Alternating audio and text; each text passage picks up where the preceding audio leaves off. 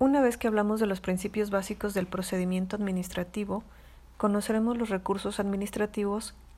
los cuales son mecanismos de, defensa que la ley establece para que los particulares que se duelan de afectaciones a sus derechos puedan concurrir ante la autoridad a solicitar la revocación o revisión del acto. La denominación suele variar de legislación a legislación, pero al final los medios de impugnación buscan los mismos efectos. Así, los recursos podremos clasificarlos en cuanto a su finalidad,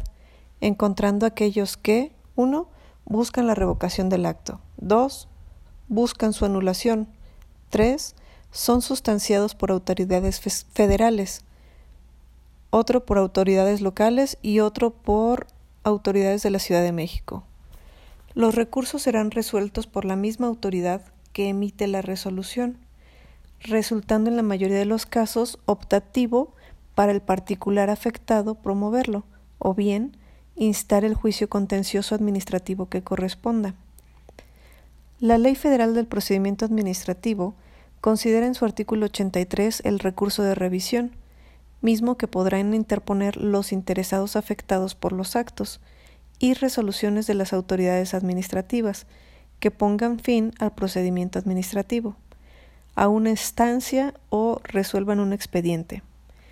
En los casos de actos de autoridad de los organismos descentralizados federales, de los servicios que el Estado presta de manera exclusiva a través de dichos organismos y de los contratos que los particulares solo pueden celebrar con aquellos que no se refieran a las materias excluidas de la aplicación de esta ley. El recurso de revisión previsto en el párrafo anterior también podrá interponerse en contra de actos y resoluciones que pongan fin al procedimiento administrativo a una instancia o resuelvan un expediente. Por su parte, la Ley Federal de Procedimiento Administrativo de la Ciudad de México en el artículo 108 establece que los interesados afectados por los actos y resoluciones de las autoridades administrativas podrán a su elección interponer el recurso de inconformidad o intentar el juicio de nulidad ante el tribunal. El recurso de inconformidad tendrá por objeto que el superior jerárquico de la autoridad emisora confirme, modifique, revoque o anule el acto administrativo recurrido. En cuanto a la normatividad estatal y enfocados a la legislación del Estado de México, el Código de Procedimientos Administrativos, en su artículo 186, establece que contra los actos y resoluciones de las autoridades administrativas y fiscales, los particulares afectados tendrán la opción de interponer el recurso administrativo de inconformidad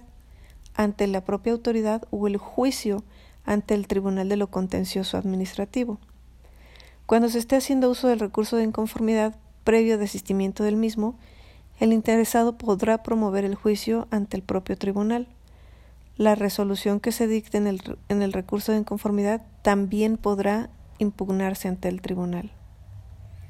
Y en el ámbito federal, el Código Fiscal de la Federación considera en el artículo 116 que la impugnación de actos administrativos dictados en materia fiscal federal a través del recurso de revocación. Este procederá siempre y cuando sea contra resoluciones definitivas dictadas por autoridades fiscales federales que determinen contribuciones, accesorios o aprovechamientos, nieguen la devolución de cantidades que procedan conforme a la ley, dicten las autoridades aduaneras y cualquier resolución de carácter definitivo que cause agravio al particular en materia fiscal. También procederá contra actos de autoridades fiscales federales que exijan el pago de créditos fiscales, cuando se alegue que estos se han extinguido o que su monto real es inferior al exigido. Por su parte, la Ley del Seguro Social, en su numeral 294,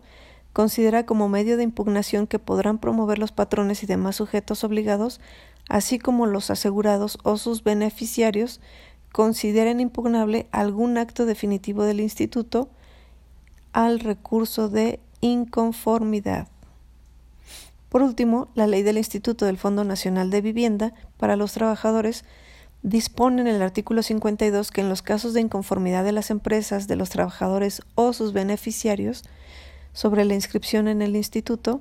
derecho a créditos, cuantía de aportaciones y de descuentos, así como sobre cualquier acto del instituto que lesione derechos de los trabajadores inscritos, de sus beneficiarios o de los patrones, se podrá promover ante el propio instituto un recurso de inconformidad. En los casos de inconformidad de las empresas, de los trabajadores o de sus beneficiarios sobre la inscripción en el instituto, derecho a créditos, cuantía de aportaciones y de descuentos, así,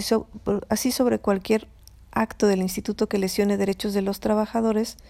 inscritos, de sus beneficiarios o de los patrones, se podrá promover ante el propio instituto un recurso de inconformidad.